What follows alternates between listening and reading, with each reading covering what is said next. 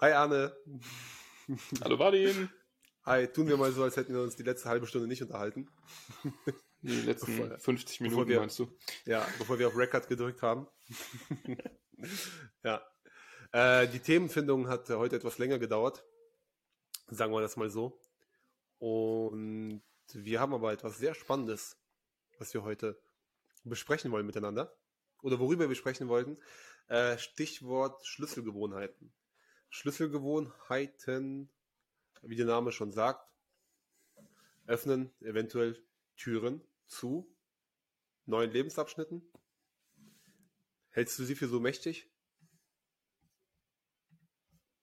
Ja. Gut, ja, definitiv.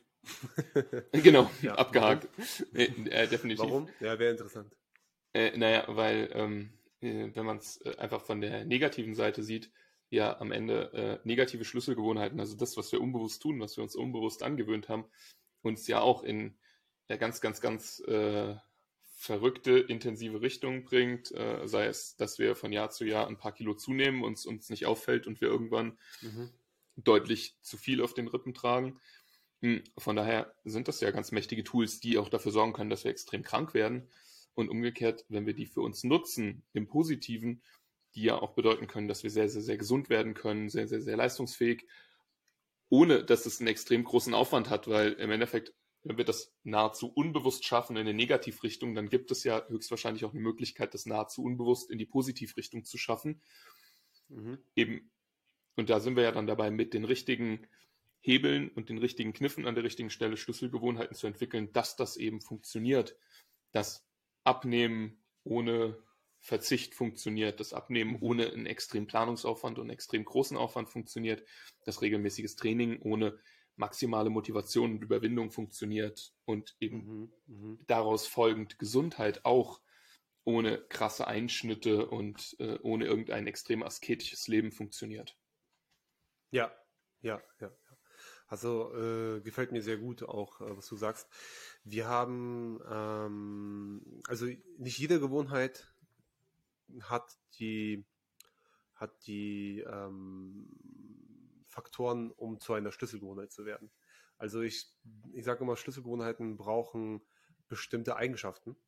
Zum Beispiel ist es sehr wichtig für eine wenn du wenn etwas eine Schlüsselgewohnheit werden soll, ist wichtig, dass man diese Gewohnheit irgendwie steigern kann. Ja, also zum Beispiel, man sieht ja zum Beispiel oft im Internet ähm, oder auf Social Media, du trinkst morgens ähm, dein Glas Wasser mit Zitrone und das ist quasi dann deine äh, neue Schlüsselgewohnheit, um oder oder damit soll zu, sollen irgendwelche Prozesse in Gang gesetzt werden, um dein Lebensstil zu verändern.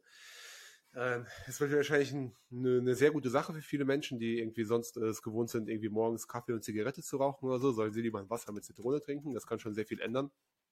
Aber du kannst das eben nicht steigern. Du hast, du hast nicht das Potenzial zu sagen, ich trinke ähm, heute ein Glas Wasser mit Zitrone, morgen zwei Gläser mit Zitrone und in einem Jahr äh, trinke ich fünf Liter Wasser mit Zitrone. Das macht wenig Sinn. Das kann, deswegen hat das auch nicht das Potenzial, zu einer Schlüsselgewohnheit zu werden. Ähm, Krafttraining hat das Potenzial da, weil Krafttraining beweist ja auch, ähm, das, also man weiß ja von Krafttraining, dass es das Potenzial hat, von also ein komplettes Leben umzukrempeln und nicht selten. Und warum? Was hat Krafttraining für Eigenschaften?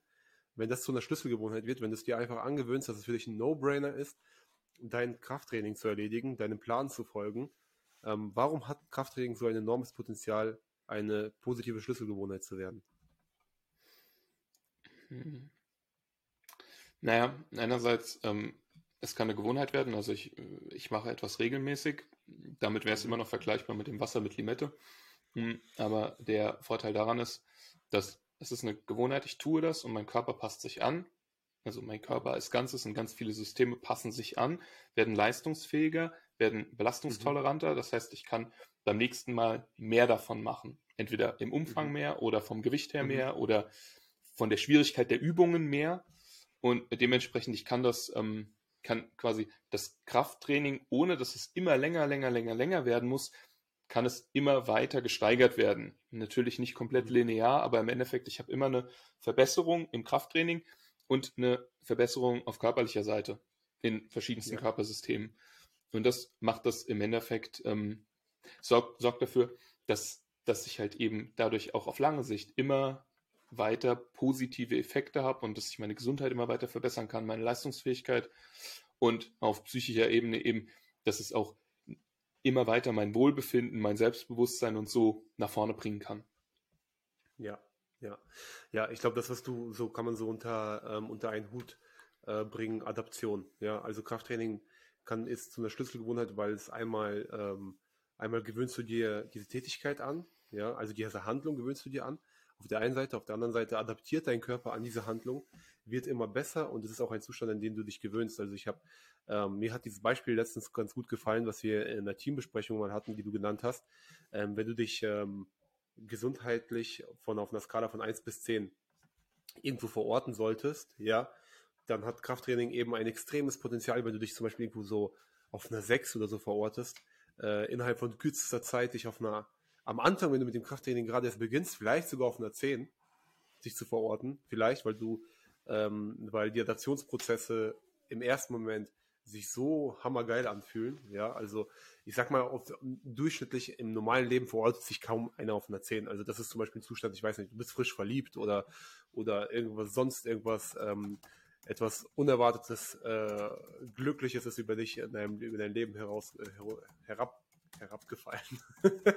ja, äh, du wirst, äh, du bist frisch gebackener Papa oder so, ne? Also sowas kannst du ja bestimmt auch aus der Erfahrung sprechen. Das ist ja auch etwas, was ich jetzt auch oft mitbekommen habe. Ja, dann sagst du vielleicht, ich bin jetzt auf einer 10, auch wenn ich körperlich komplett erschöpft bin. Ja, ähm, du bist einfach glücklich. Ne? Aber so, wenn wir im, im normalen Leben uns auf einer 7 bis 9 ähm, verorten, ist alles in Ordnung. Kann man mitleben. Ne? Und wenn du halt dann runterfällst, äh, Krafttraining hat eben dieses Potenzial. Du kannst natürlich eine Woche lang morgens Wasser mit Zitrone trinken und das kann zu einer guten Gewohnheit werden. Hilft dir maximal auf der Gesundheitskala, dich auf einen Punkt höher zu verorten. Ja, für eine Woche, zwei, drei. Aber das hat nicht das Potenzial, dieses, ähm, diese, die, diese Selbst, ähm, Selbstbewertung lange zu halten und schon gar nicht zu steigern. Deshalb glaube ich, ist das auch eine wichtige, deshalb, das macht auch den großen Unterschied im Krafttraining aus, die Adaption, von der du gesprochen hast. Ja, definitiv. Und es hat, um das, das Ganze noch abzurunden und abzuschließen, es hat eben die Möglichkeit, dass wenn, wenn alles gleich bleibt, außer eben zwei Einheiten Krafttraining pro Woche, dass du trotzdem äh, eine extreme Veränderung vom, also sowohl von körperlicher Seite hast, als auch eben auf psychoemotionaler Seite das Wohlbefinden.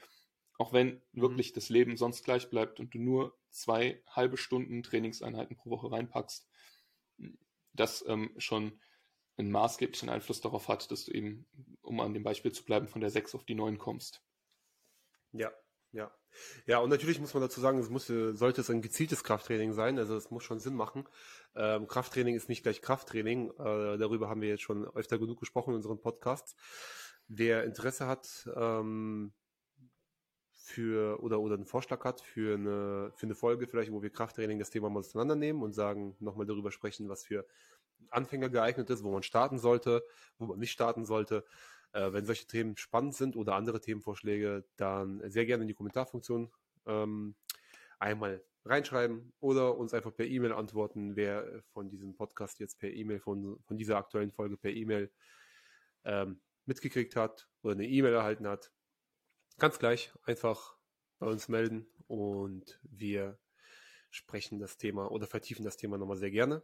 An der Stelle, Dank, Arne, vielen Dank für dich, vielen Dank an dich fürs Zuhören, fürs, äh, fürs vielen Mitgestalten. Dank für mich, ja, für mich, dass ich da bin. ja, auch wichtig, ja. Eigenlob. Danke, Mama, danke Papa. Riecht gut. ja, genau. Deswegen nur Tschüss. digitale Calls. Ciao, ciao. Genau, deswegen nur digitale Calls. Tschüss, Arne, und vielen Dank an alle, die bis hierhin zugehört haben. Danke, ciao.